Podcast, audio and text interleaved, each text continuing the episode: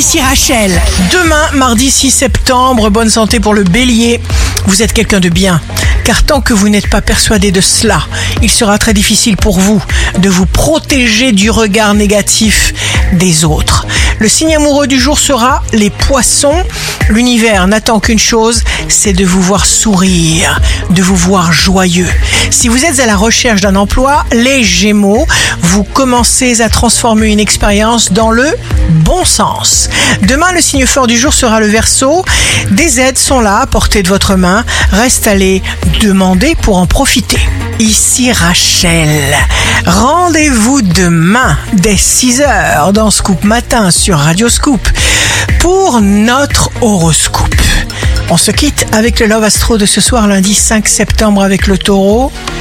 Ce n'est pas parce qu'une femme est belle qu'on l'aime, mais c'est parce qu'elle se sent aimée qu'elle devient belle. La tendance astro de Rachel sur radioscope.com et application mobile Radioscope.